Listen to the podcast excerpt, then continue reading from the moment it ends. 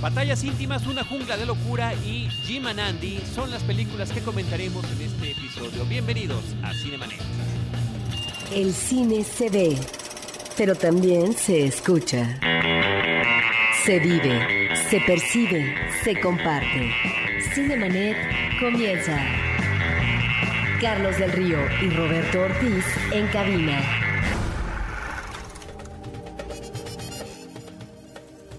www.cinemanet.com.mx es nuestro portal, es un espacio dedicado al mundo cinematográfico. Yo soy Carlos del Río y a nombre de Paulina Villavicencio y de Uriel Valdés en producción les doy la más cordial bienvenida desde Anchor Sound y saludo con mucho gusto a Diana Gómez. Hola, ¿qué tal todos?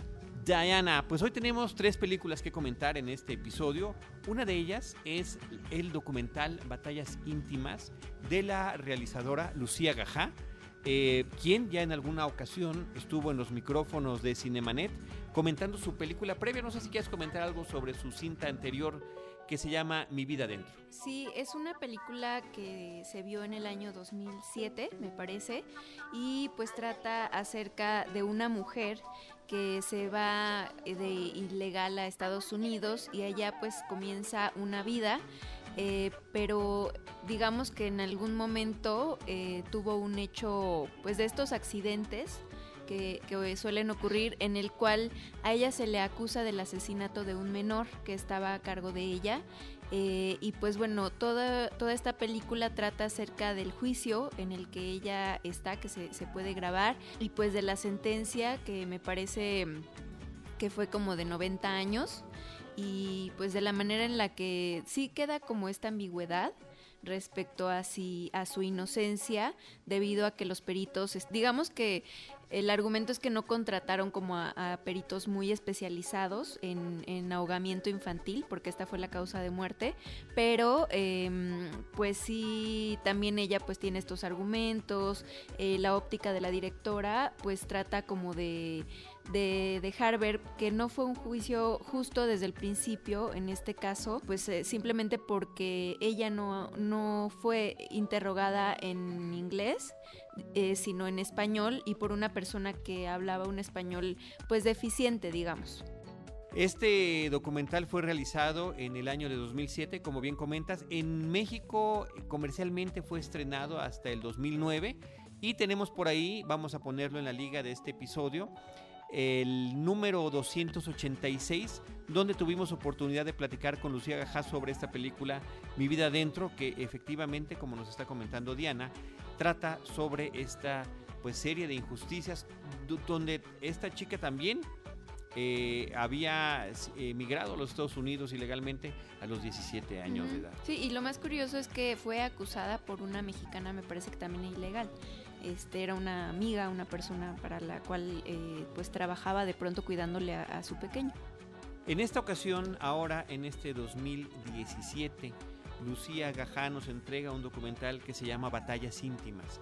Batallas íntimas es una cinta que retrata la terrible realidad cotidiana, que eso es lo más desalentador de todo, la terrible realidad cotidiana de la violencia doméstica. Y lo hace a través de los testimonios de mujeres, eh, cinco principales, podría yo mencionar una quinta secundaria que se suma a los testimonios en distintas ciudades del mundo.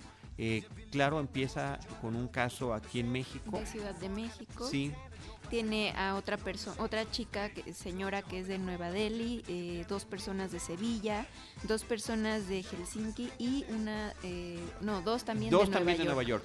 Entonces es un collage de testimonios donde están hablando estas sobrevivientes de la violencia doméstica eh, acerca de pues de toda la evolución que tuvo eh, su, su, caso particular, ¿no? Se supone que la violencia eh, pues en un extraño es algo mucho más eh, común, pero la manera en la que lo abordan en este documental te dicen, bueno, es que esto es muy doloroso, porque al final es parte de tu familia eh, quien te está agrediendo, ¿no? Y tiene muchas complejidades que se van viendo a lo largo del documental.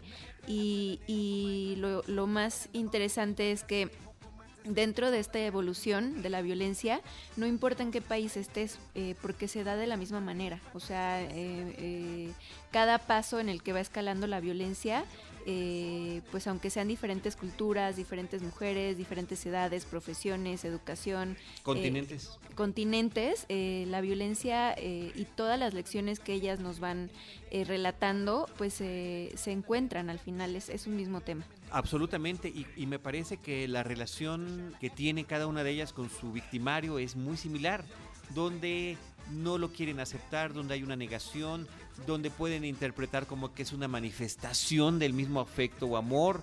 Eh, y creo que utilizaste un término completamente apropiado, sobrevivientes, porque después de escuchar lo que cada una de ellas vivió, efectivamente pareciera casi milagroso que ellas hayan sobrevivido y que no se hayan sumado, como en algún momento lo dice algunas de las personas que también brindan su voz en este ejercicio que hace Lucía Gajá, eh, no hayan quedado eh, muertas en el trayecto, ¿no? Porque hay muchas maneras en las que podría terminar, pero una constante es la forma en la que primero que nada tiene que ver con la persona con la que están relacionadas sentimentalmente.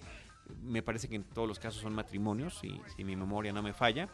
Eh, que, digo, no necesariamente tendría que hacerlo, pero aquí lo es. La película abre inclusive muy brevemente con este atisbo de la supuesta felicidad que uno encontrará en el matrimonio, con, con y parejas. vivieron felices para siempre. Claro, con parejas eh, donde terminan los libros de cuentos, cuando se casan.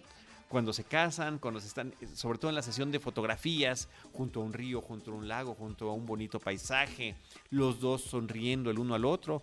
Corte A, el testimonio que están brindando en el juzgado de divorcio para eh, pues eh, dar testimonio de lo que está sucediendo en cada uno de estos sí, casos. Eh, cuando empiezas a ver esta película, empiezas a escuchar, mientras la pantalla está todavía en negro, la voz en off de un, cura que está sentenciando de alguna manera a la mujer y diciéndole, tú tienes que apoyar a tu marido. Tú tienes, la responsabilidad. Tienes la responsabilidad, es así como, como esta visión pues sumamente machista de cómo debe de ser el matrimonio. Machista conservadora donde se le, se le cede además y tratando de, de disfrazar un poquito, este cura menciona conciliadora. Tú debes de ser la conciliadora. Sí, la sumisa, la que... Sí, exactamente, son todas estas ideas retrogradas en mi manera de ver, eh, pero que al final de pronto uno se encuentra cuando va a bodas a esta clase de, de líderes espirituales que a la fecha siguen eh, con estas ideas y pues eh, desde ahí como que es el gancho para que vayas entendiendo de qué va la película.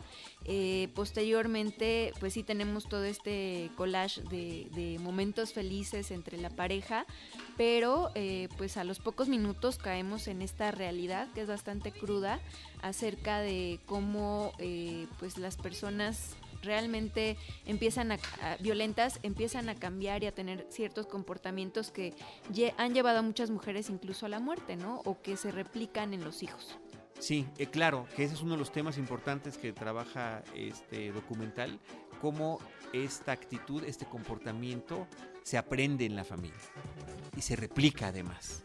Y, hay los casos que ahí mismo se narran de cómo los hijos empiezan a tomar ese papel, ya sea con sus propias madres o incluso con sus hermanos o hermanas en el caso de los hijos mayores. Sí, que le llaman hijos tiranos, ¿no? Cuando un papá es violento y los hijos se portan igualmente, un violento con la, con la mamá y los hijos se portan igualmente violentos con la mamá, es porque es una conducta aprendida y es lo que llaman este hijo tirano. Bueno, también le llaman hijo tirano a los que traen de la correa a los papás independientemente de la situación, si existe o no de violencia doméstica. Pues ahí está este trabajo, me parece muy interesante. Diana, cómo nos presenta esos momentos felices al inicio, después nos, nos enseña una serie de puertas y de ventanas de todas estas ciudades donde lo que nos podemos preguntar es qué es lo que está pasando atrás de cada una de ellas. Y después empieza a intercalarse eh, la charla que tiene Lucía Gajala, realizadora y escritora, con cada una de estas mujeres. Y un aspecto interesante también en términos de edición es cómo, aunque hayamos pasado eh, de una ciudad a otra, seguimos escuchando la voz de otra de las mujeres en alguna de las otras ciudades. Esto dice que estas, estas historias se van empalmando. Eh, y la otra parte también es alentadora, como el anterior documental que ella tiene, es que aunque las mujeres hayan sobrevivido, aunque hayan tenido el valor de separarse, de denunciar, de tomar acción y voz en esta situación, no concluye su martirio con la separación, porque finalmente tanto la sociedad como las leyes siguen apoyando y no castigan a los victimarios. Sí, eh, es lo que te decía, o sea, que la narrativa se va unificando, o sea, independientemente del idioma, o de la frontera en la que esté eh, Lucía haciendo este documental, pues eh, se vuelve un uniforme, digamos, esta escala de violencia y las consecuencias que trae, ¿no? Los miedos, este, eh, la resiliencia que le llaman, ¿no? Las secuelas psicológicas, el proceso de, volverte a querer, de, volver a, a, tener autoestima, autoconfianza, el tema de a dónde vas cuando dejas a tu pareja que es violenta, ¿no? Que también no puedes involucrar a la familia porque también eh, puede existir un riesgo de, a su seguridad. o sea, todas estas cuestiones son las que nos va planteando Lucía eh, a lo largo de, la película. Y para mí fue como muy congruente todo. O sea, me gustó mucho que no, no hubo exageraciones, no hubo un drama innecesario, me parece, no sé si tú lo, lo visualizaste así. Estoy, de acuerdo. Se me hizo como que cada, cada relato tenía una justa medida de pronto sí había algunas lágrimas por parte de ellas, pero a todas estas mujeres yo las vi eh, pues ya de nuevo medianamente empoderadas, ¿no? O ya en un papel no solo de víctima, sino de una persona que es responsable de, de pues del involucramiento que tuvo en esta relación. Sí, y, del, y, del, y de la felicidad que debe buscar a partir de ese momento. Y me parece que el simple hecho de tener el valor de contarlo, de compartirlo, de avisar además también ¿no? Sobre cuáles son estas síntomas que se van descubriendo poco a poco a lo largo de la relación, que muchas, inclusive en algunos casos, en la noche de bodas. La violencia comenzó en la noche de bodas. Este, cómo identificarlos y tratar de alertar a otras personas para que puedan identificarlo y pues alejarse de esas situaciones tóxicas. Sí, este trabajo eh, se presentó en 2016 eh, como parte de la selección oficial de Festival de Morelia, también se presentó en el 32 Festival Internacional de Cine de Guadalajara, entonces, eh, y lo estaremos viendo también próximamente, pero yo creo que tiene un valor social que, hace que sea una pieza recomendable para ver en este mes. Pues ahí está, Batallas íntimas de Lucía Gajá, que tiene su estreno comercial y que efectivamente es un documental muy bien realizado, con eh, muy el tema, por supuesto, importantísimo, con además esta estadística sencilla pero terrible también de que una de cada tres mujeres sufren de violencia doméstica en el mundo y que la eh, es una estadística de, las Naciones Unidas que lo considera como una... Yo lo veo un poquito eh, abierto, o sea, porque ahí dicen violencia física y sexual o algo así, cuando la mayor parte también de la violencia doméstica tiene que ver con el tema psicológico, económico. O sea, hay mm. muchos, eh, muchas vertientes. No dicen si es física, o sea, simplemente la violencia doméstica, la violencia contra la mujer, en ese sentido, de sus parejas, principalmente sus parejas sentimentales, una de cada tres mujeres. una estadística de la ONU. Pues ahí está esta película en cartelera. Por otra parte, quisiera yo comentar, cambiando dramáticamente de tema y de tono, de una película animada que llega a la pantalla grande que se llama Una jungla de locura. Es una película francesa que está basada en una serie televisiva también de producción francesa, que aquí en México se exhibe a través de Canal 11. Aquí se llama La Pandilla de la Jungla al Rescate, así es como se llama la serie.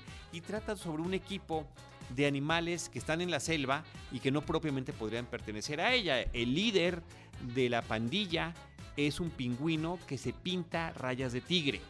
Y a él lo acompaña un gorila, un murciélago, eh, y otros varios animalitos, donde eh, ellos son como, como un grupo de superhéroes, como un grupo de misión imposible. Particularmente en esta película se hace más de una referencia a lo que fueron las películas y la serie de Misión Imposible, que tienen que resolver situaciones eh, que suceden con el resto de los animales.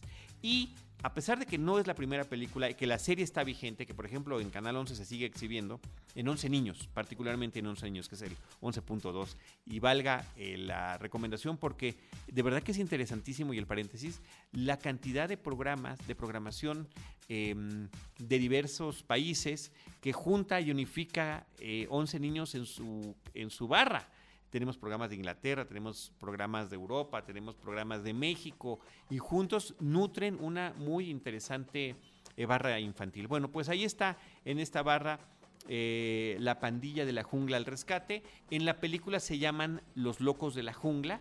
Y esta cinta en especial nos está contando cuál es el origen del equipo y se van a la generación anterior eh, de héroes de esta selva. Eh, ahí vemos cómo tienen un gran enemigo, que es un koala, que también es un animal ¿no? de, otro continente, distinto al africano, porque bueno, donde están es África, hay, hay rinocerontes, hay elefantes, hay hipopótamos, y de repente uno que otro eh, animal que no pertenece allí, pero que, también podría estar justificado. Esta película es una especie de precuela que nos cuenta cuál fue la primera generación de los, eh, de los primeros héroes de esta jungla y después cómo se cede la estafeta a la siguiente generación teniendo como común denominador él un enemigo común, que es este terrible koala que quiere la destrucción y la anarquía total.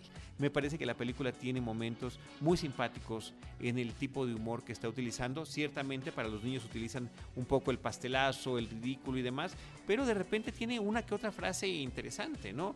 Hay un momento en el que en la, película eh, dos grupos se tienen que unir para, para, para vencer algo en común y dicen, por fin trabajaremos juntos, separémonos, ¿no? Porque cada uno tenía que hacer una cosa diferente. Pero ese tipo de contradicciones me parece que son interesantes y que lo está disfrutando el niño y que el adulto eh, también puede eh, disfrutar esta, este tipo de situaciones.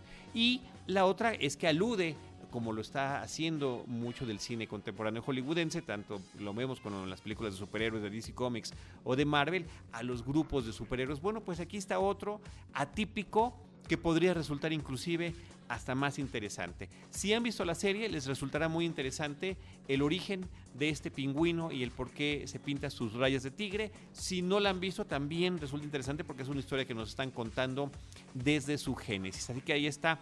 Digo, tiene, tiene excesos, me parece que la batalla final como todas las batallas finales de muchas películas comerciales, exceden en tiempos, en ritmo y que podría terminar un poco cansando, pero es un entretenimiento distinto que me parece que definitivamente vale la pena que eh, los padres lleven a sus hijos a una opción diferente a las mucho más comerciales que pueden encontrar en el resto de la cartelera. Así que ahí está. Eh, una jungla de locura. Les As de la Jungle es el título original y es eh, basada en estos personajes creados por David Alaux, que es el mismo que dirige esta cinta animada de producción francesa. Eh, Diana, para concluir este episodio, eh, tuvimos ocasión de ver un documental que recién se acaba de estrenar en Netflix. A mí en particular debo decirte que me llamó poderosamente la atención. No tenía idea de que se fuera a estrenar, de que estuviera pendiente, inclusive de que existiera. Ya después de verlo, eh, descubro que fue estrenado en Venecia. No sé si checaste ese dato este mismo año estuvo nominado a Mejor Documental en este importante festival internacional. A partir de esa exhibición, Netflix lo compra para exhibirlo. Se llama, el título original es Jim and Andy, The Great Beyond, featuring a very special contractually obligated mention of Tony Clifton.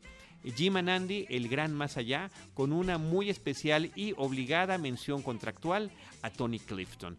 Esta película nos está contando la historia detrás de cámaras de lo que fuera una película de 1999 protagonizada por Jim Carrey que se llamó Man on the Moon. El lunático aquí en México. El lunático, una cosa horrible de los peores títulos, de los peores títulos o, eh, yo, yo, no digo que se llaman traducciones, de la manera que renombran una película. No me digas que el título de, Netflix de esta pieza de la que vamos a hablar es lo mejor del mundo. Es que yo lo te juro que lo tengo en inglés y no sé cómo, le, cómo le pusieron. Ok, pero bueno, ajá.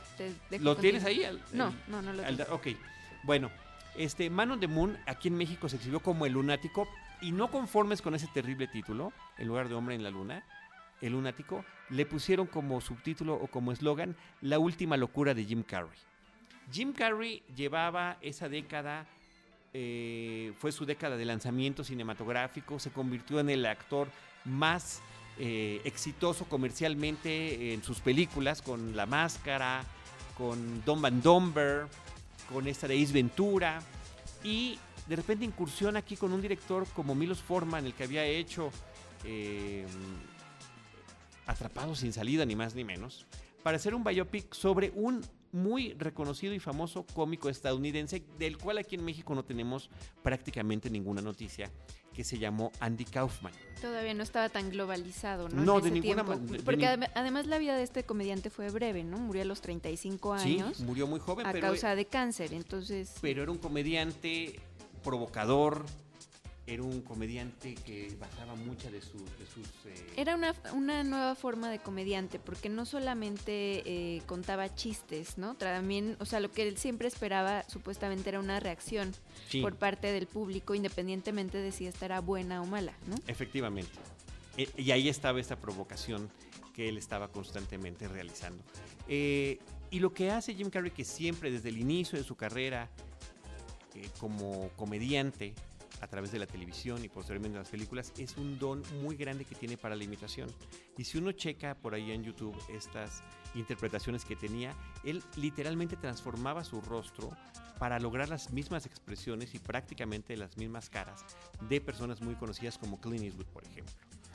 Eh, lo logra hacer a través de un estudio de los eh, materiales de archivo que había sobre Andy Kaufman para transformarse en él.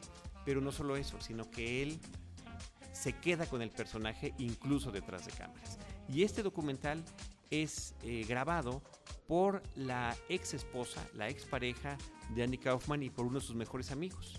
Y cómo generaba estas situaciones incómodas con el propio Milos Forman, lo cual podría parecer como una tremendísima falta de, de respeto a un realizador como él, pero es la misma imposición del estatus en Hollywood, de la estrella del momento, con el resto de sus compañeros actores y, eh, y, y con el resto de la gente que trabajaba en esta producción. Entonces, eh, hubo la situación de que Universal Pictures no quiso de ninguna manera exhibir este trabajo que se diera a conocer porque iba a ser una imagen negativa de su gran estrella en ese momento. Que estuvo enlatado 20 años, una Prácticamente cosa así, 20 años. Hasta que decidieron que era algo valioso, ¿no? O sea, lo dejaron ahí. Pues ahora resulta que, ¿no? En un tema de reflexión, en un tema retrospectivo, eh, aluden a este material y una entrevista eh, hoy en día con el propio Jim Carrey que pues se pone en un tono serio, donde eh, prácticamente dice que él siente que fue poseído por el personaje. Sí, es un, es un documental,